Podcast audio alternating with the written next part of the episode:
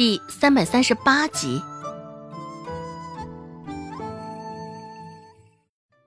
按照他与顾寒生之间的熟悉程度，自然是不难看出顾寒生此时话中的意味。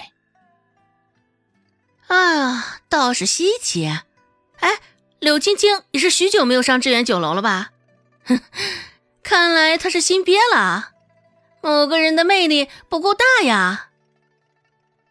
周芷看着窗外，悠悠的感慨道：“县令的病现在治好了。”柳青青也不必伺候在他跟前，更何况柳青青本就是县令的亲戚，更是没有常伴左右的义务。一连这么多天了，都没有在致远酒楼瞧见柳青青的身影，周芷不免觉得有几分的稀奇。毕竟瞅着柳青青之前那张牙舞爪的模样，可不像是会轻易放弃顾寒生的样子。周芷的话刚说完，雅间内的三个男人都不免哀怨的看向他。也是，这个时候说什么柳青青啊，真是哪壶不开提哪壶。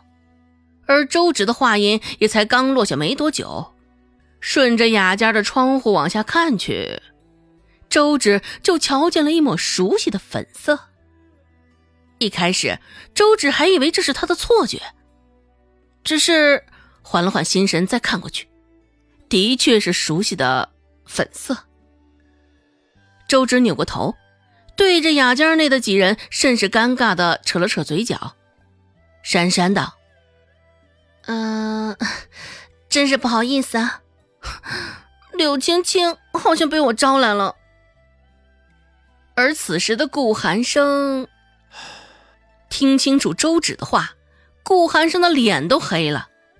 而不只是他，一向跳脱话多的温志安，现在听到柳青青要来了，温志安也是学着蔡贺的模样，乖乖的保持沉默。雅间内的气氛安静的有几分诡异。不一会儿，就听到一阵噔噔噔的脚步声由远及近，这声音也是在告诉周芷，刚刚看到的，并不是他的错觉，柳青青真的来了。柳青青也是驾轻就熟，到了二楼，直接就往这个雅间走。柳青青进门时还带着一股子香味儿，鲜香的鸡汤，还带着几分人参特有的微苦之味儿。那股子香味儿就是来自柳青青手上的那坛子鸡汤。原本柳青青脸上还带着不少的笑意，只是看到周芷后。那么笑意便很快凝固在了脸上。柳青青干巴巴的说道：“你也在啊？”他这话自然是讲与周芷听的。原本周芷都准备走了，只是这柳青青来了，周芷又重新坐了回去。周芷朝着他点了点头，还未来得及开口，柳青青就说话了。柳青青说道：“哼。”也是，你有哪一天会是落下的？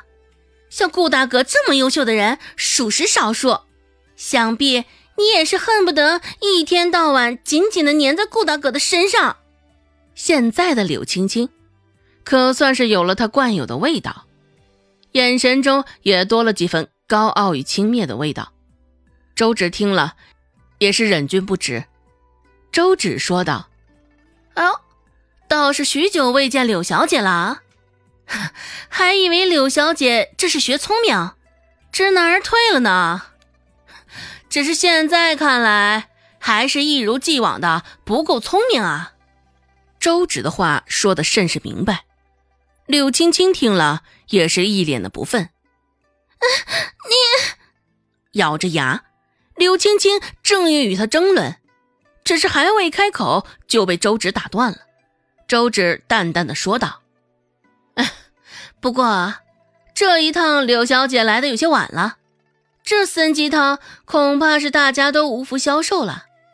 这一回这参鸡汤中应该没有再放萝卜了吧？”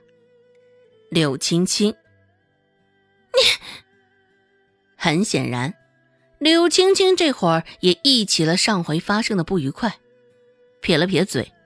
柳青青努力抑制住内心的愤怒，这才开口说道：“哼，我来晚还不是因为你啊！我去了仁惠堂，想要你帮我看看病，却不成想却扑了个空啊！”一边说着，柳青青一边还捂着胸口，蹙着眉头，像是病弱之状。现在的镇上，你可是出了名的神医啊！说这话的时候，柳青青的语气中还带着几分酸溜溜的味道。周芷说道：“这看病与治病也是讲究缘分的，之前能够替县令大人治好病，也自然是因为缘分使然。”只是也不知道我与柳小姐之间，这缘分够不够啊？周芷知道，柳青青绝对会在这个节骨眼上打压他一回，恐怕他这生病也只是张口就来的由头罢了。不过，周芷也并未惧怕，一脸坦然地看着柳青青，勾了勾嘴角道：“柳小姐，请吧。”柳青青一脸高傲的抬手，将手腕搭在周芷的面前。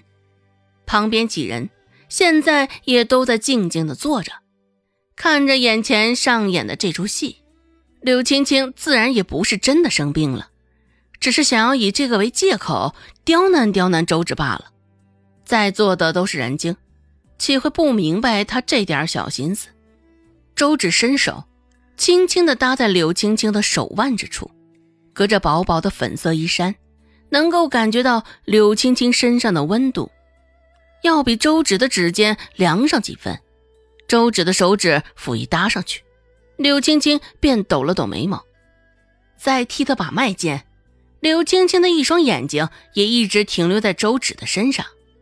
一开始是绞着眉头，带着几分试探的意味，偷偷瞧周芷，大抵也是因为心虚的缘故。怕被周芷识破装病，只是周芷一言不发，良久也没有反应啊。